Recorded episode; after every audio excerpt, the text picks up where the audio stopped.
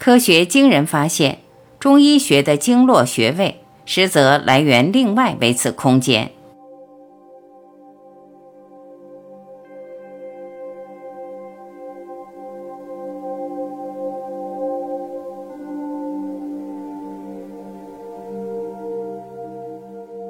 随着人类科技发展，医疗仪器也越加精良，对人体的检测也是逐步的透彻可视化。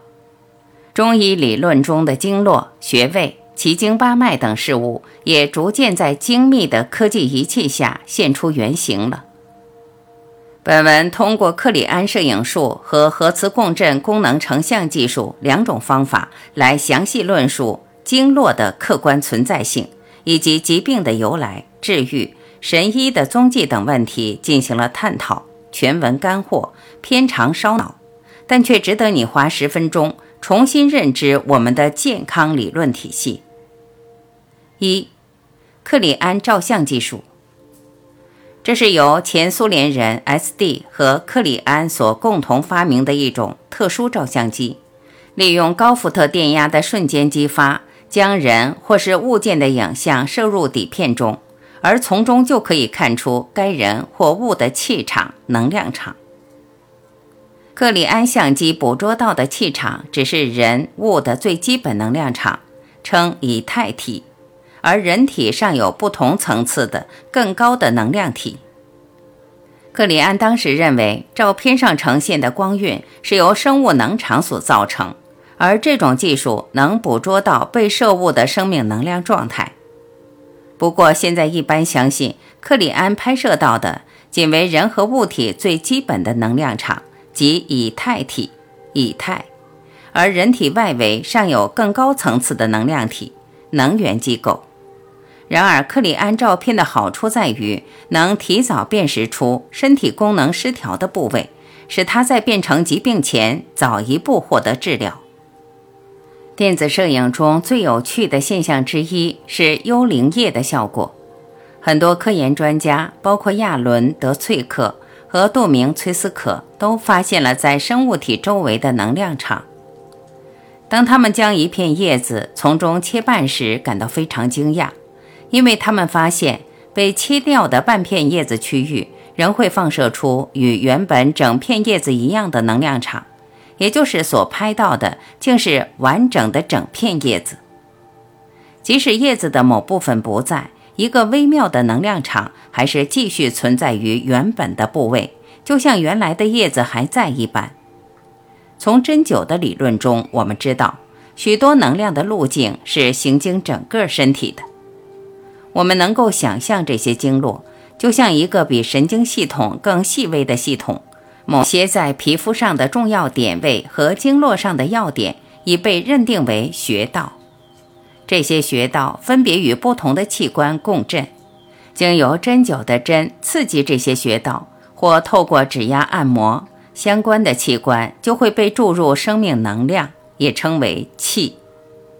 举例来说，用针灸的针去刺激肝经络的相关穴道，或用按摩方式。都能够活化肝功能以及与这经络有关的身体其他部位。克里安摄影能够确认中医里的这项知识，它显示出手上的某些特定的共振点，甚至就是指尖，是分别与特定经络连接在一起的。当我们在克里安相片上的某一区中发现了不寻常时，就能从手指或手的共振点推断出。能量在体内的哪个部位阻塞了？下图就是通过克里安摄影的指尖状况。在我们的实例里，相对应于肝点的那一区，若显示出微弱的或很强的放射能量，便可以推断肝经络或其相连的身体部分能量已经产生阻塞现象。这一发现引起世界众多国家科学家的注意。本世纪八十年代后，德国、日本、美国等分别对人体辉光现象做了探索和研究。实验表明，人体辉光的颜色和形状会根据人的健康状况、生理和心理活动等发生变化。当人们把手放在一种高频高压环境中时，手阳明、大肠经的部位会出现一连串明亮光斑。更让人感到奇妙的是，对刚死去的人进行测试，发现人体某些部位比其周围地区发出的光要强，而这些明亮的闪光点与中医针灸图上标明的七百四十一个穴位一致。俄国和美国科学家经过长期研究。认为人体存在着一个光导纤维系统，中医学中的针灸穴位是人体中经络系统对光最敏感的部位。这些都证明了经络穴位是客观存在的一种实体。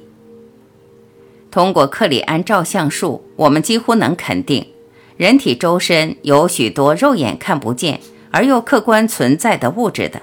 这就好比伽马射线、紫外线。空气等物质确实存在，可仅能用仪器检测到。而科学认为，宇宙中的一切物质都有自己的频率，即一切物质都以各自不同的频率振动着。我们人类感知器官仅仅能接受一个非常小范围内的频率，一旦某个事物增大频率超过了这个范围，就无法被人类感知了。就好比海豚之间。用以交流、传递信息的超声波，我们人类无法听到，只能被科技仪器探测到。这便是因为超声波的频率不在人类感知器官能接受的范围内造成的。这或许也能解释为何人类看不到鬼神、灵魂等事物吧。而人群中又有些人天生就能看到另外空间的景象，这便是因为他们的感知器官较特殊。能接受超过七点二三振幅的事物造成的。二，核磁共振功能成像技术。核磁共振功能成像技术对于经络穴位的验证，这是一项相对较新的研究手段。我们知道，通过核磁共振成像技术，可以得到一张人大脑的图像，并可以从不同的层面去截取。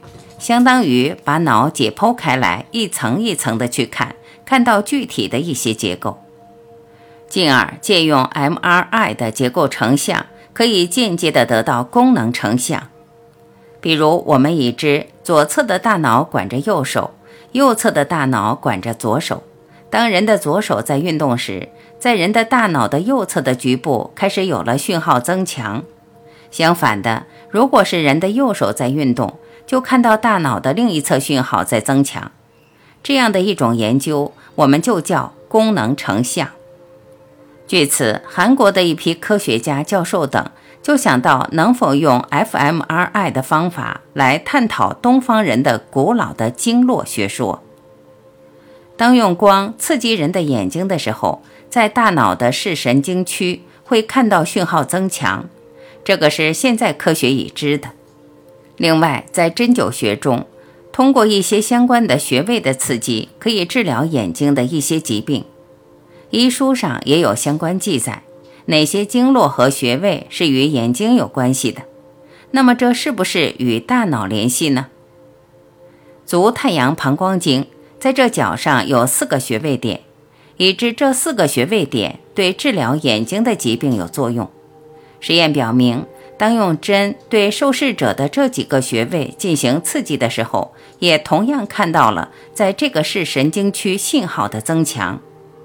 但是如果将针刺在离这已知的穴位旁边，隔一厘米外的地方，受刺者在大脑视神经区就没有发现讯号增强的现象。也就是说，必须刺在穴位点上才会有这个效果。读过《黄帝内经》的人，或许都对某个词存在着疑惑和印象。大家知道，在《黄帝内经》中，将心、肝、脾、肺、肾叫做五脏，并不是当今西方医学解剖学中的五脏。而如今，很多中医研究者以为是汉字问题，故将此问题忽略。其实不然，《黄帝内经》以及中医中所指的五脏。并不是西方解剖学中那个看得见、摸得着的人体器官，而是藏在另外空间、人类肉眼看不到的一种象，也就是《黄帝内经·素问·六节藏象论中所述的藏象。相反，将中医理论与现代科技探测到的种种现象结合来看，我们似乎可以得出一个结论：我们人类实际上有两套生理系统，即西医的解剖生理系统和中医的藏象生理系统。两套生理系统频率各不相同，存在不同空间，且会相互作用。人体病变最初是由藏象系统功能出问题。而逐渐影响到解剖生理系统，这也是为何很多人身体出现了不正常状态，如失眠、便秘、乏力、脱发等。可是去医院用一测检测，西医大夫便会告诉你一切指标正常，没有任何疾病。事实上，此时要是经一中医把脉，便可得知身体已经出现严重问题了。但随着时间慢慢推移，疾病才会显现到解剖生理系统上，一检测才发现为时已晚。那么，中医的针灸等治疗原理又是什么呢？虽然不敢妄下结论，但我们同样可以做出一个假设：所谓的穴位，或许就是解剖生理系统和藏象生理系统两者间的沟通点。通过针刺某穴位，便可重新激活和连通两个生理系统之间的联系。使人体回归正常状态。其实这解释起来不难，但是需要读者有较为开阔的思维，以及对前沿科学一些结论的认知。上文提到频率的问题，有些人似乎就能与众不同，感知到、看到另外空间的景象，民间叫做阴阳眼。那么这个阴阳眼究竟是何物？是迷信，还是能用科学解释得通呢？其实，修炼界将其叫做天目，道家叫做泥丸宫，科学家叫做松果体。科学研究发现，松果体完全具备人类眼睛的结构。这个器官直指眉心，位于我们大脑的正中心。我们能看到另外空间，全靠它。大部分人的松果体出生都是活跃状态的，所以总有人说。小婴儿能看到常人看不见的事物，这并不是什么无稽之谈。但随着成长，某些观念以及业力的阻挡，导致能量丢失，也就慢慢封闭了。但是有些人一直都开着，可以透视，也能看到其他生命体的存在。我们通常叫做特异功能。透视、遥视与天目，早在上世纪就被科学界。公认为几大特异功能之一。那么，除了那些运气好的特异功能人士之外，还有什么办法可以激活松果体呢？可以通过打坐静修的方式。而中国也一直有医道同源的说法。古代修道者多半也是个好医者，好医者多半也是修道之士。其实，修炼文化和理念贯穿于整个中华文明。直到近代无神论的入侵，才逐渐消亡。天时地利人和，顺应自然，做事不要违背天理，要积德别造业。比如《易经》六十四卦与 DNA 六十四个密码子的惊人对应关系，卦象与疾病的对应，八卦与计算机二进制，很多发现使人叹为观止，简直无法相信古人的智慧。既然中医理论的先进性目前已得到了科技的证实，那么大家若想得到一个健康的身体或者长寿，就不能忽视中医所讲的养生理论。我们绝不能靠着西医检测的那些指标来判断身体是否处于健康状态，而是更加的了解中医文化。例如，一日有十二个时辰。每个时辰都由不同的经脉和脏腑当令进行工作。该睡觉时就不要熬夜。辰时脾胃经当令，就应该进食，切勿赖床。该穿衣时切勿追求潮流，要风度不要温度。这都是生活作息方面。而中医的根本以及精华就是修炼。《黄帝内经》中，黄帝问岐伯。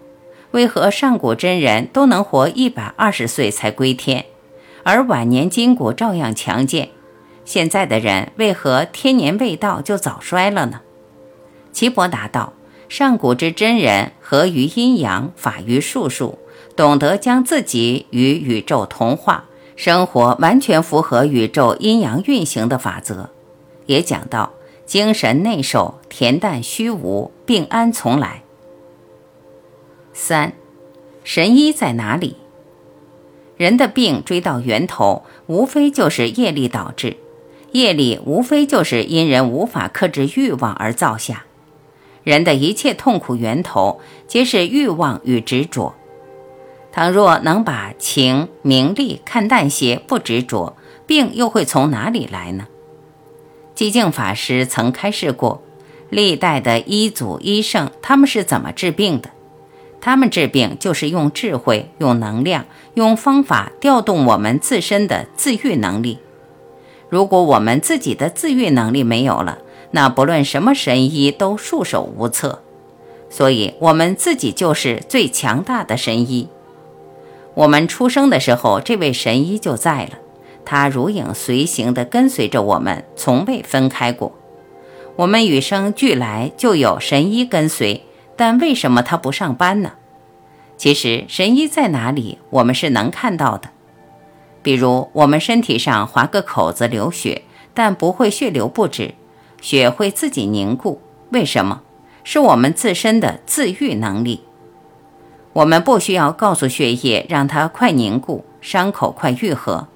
我们的身体非常非常精密，有五脏六腑，有复杂严密的神经血管。还有贯通身体的经络系统，这不是妈妈决定的，也不是爸爸决定的，更不是我们自己决定的，这是我们与生俱来的。我们会笑，会哭，会思维。为什么会思维？再比如，人把眉毛剃了，它还是会长；但不剃，它就不长。剃了之后的眉毛就知道要开始长，长到原来的长度就会停止。又是谁在丈量眉毛的长度，说长够了呢？这些都是谁在发指令，谁在控制？就是这位神医，他的力量是最强大的。道家认为这是道，佛家认为这是如来。做个形象的比喻，自我们出生以来，这个神医就担任我们的警卫员，但是我们一直不给他发工资，不给他吃饭，也不鼓励他。他已经饿得走不动路了，所以也没有积极性，没有力气了，更不想工作。但他又被上级指定了，不能离开，只能拖着瘦弱的身体跟着我们走。这个神医不需要吃我们人所吃的物质的饭，神医需要美德、道德、功德、信仰来营养他。我们一起冥想，这就是在给神医吃饭，他很快就吃饱了。吃得壮壮实实的，特别欢喜，然后工作的积极性就提高了，一提高，病就不见了，就痊愈了。这件事很有意思，病本来就不存在，无所从来，亦无所去，故名如来。比如你闭着眼睛被敲了一棒之后，眼冒金星，过一会儿没有金星了，请问金星到哪里去了？本来就不存在。它的存在是个假象，就像气球一吹就大了，气一放就没了。请问气球去哪儿了？本来就不存在。来是一种表象，去也是一种表象。西医是科学，不是哲学，但中医懂哲学。从哲学的角度说，你来了就一定会去，这就是规律。规律就是你生了就一定会死，死了也一定会生。我们身上的病，它来是有原因的，它因为我们的需要而来；它走也是有原因的，因为我们的不需要而走。生命中的一切，不管是病、名利还是钱财，都是这样的规律。万事万物都是这样的规律。病痛反映的是佛法中的缘起规律。我们的疾病是由很多条件共同构成的。我们只要拆掉一个条件，就可以让疾病走。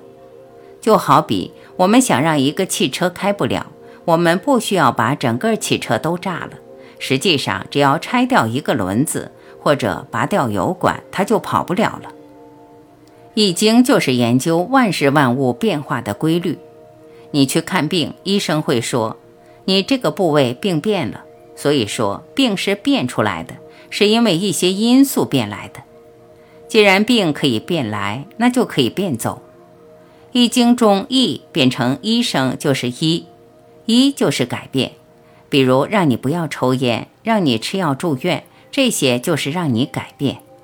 任何医生都是让你改变。只有改变才能治疗，但改变的效果是不一样的。万事万物都逃不出这个规律。我们的五脏六腑必须同时存在，要是相互争功，人就无法存活了。同样的道理，我们发现西医有问题就去弥补，跳着脚骂是没用的，没病都骂出病来了。我们身体里的神医就是大道，就是如来，就是我们的自愈能力。这不是科学家给的，也不是父母给的。科学家能帮助到我们，只是利用了我们的自愈能力。我们的医生、医祖为什么这么神？就是因为他们善于调动我们内在的神医为我们治病，这是他们最大的长处。不论高明还是不高明的医生，也都是通过我们内在的神医来治疗我们。我们现在就是找到这个宝了。我们一定要学会透过现象看本质，这是一种生命的智慧，能真正帮助我们解决生命中的苦。病也是一种现象，如果可以找到病的本质，就可以对症下药治愈疾病。有很多原因可以引起疾病，但很多不同原因引起的疾病，用药物治疗的作用非常有限。所以，我们把命交给药物是不对的。这是一个非常大的误区，药只是起到辅助的作用，很多病是无法用药物解决的。其实哲学是可以治病的，伦理学也是可以治病的。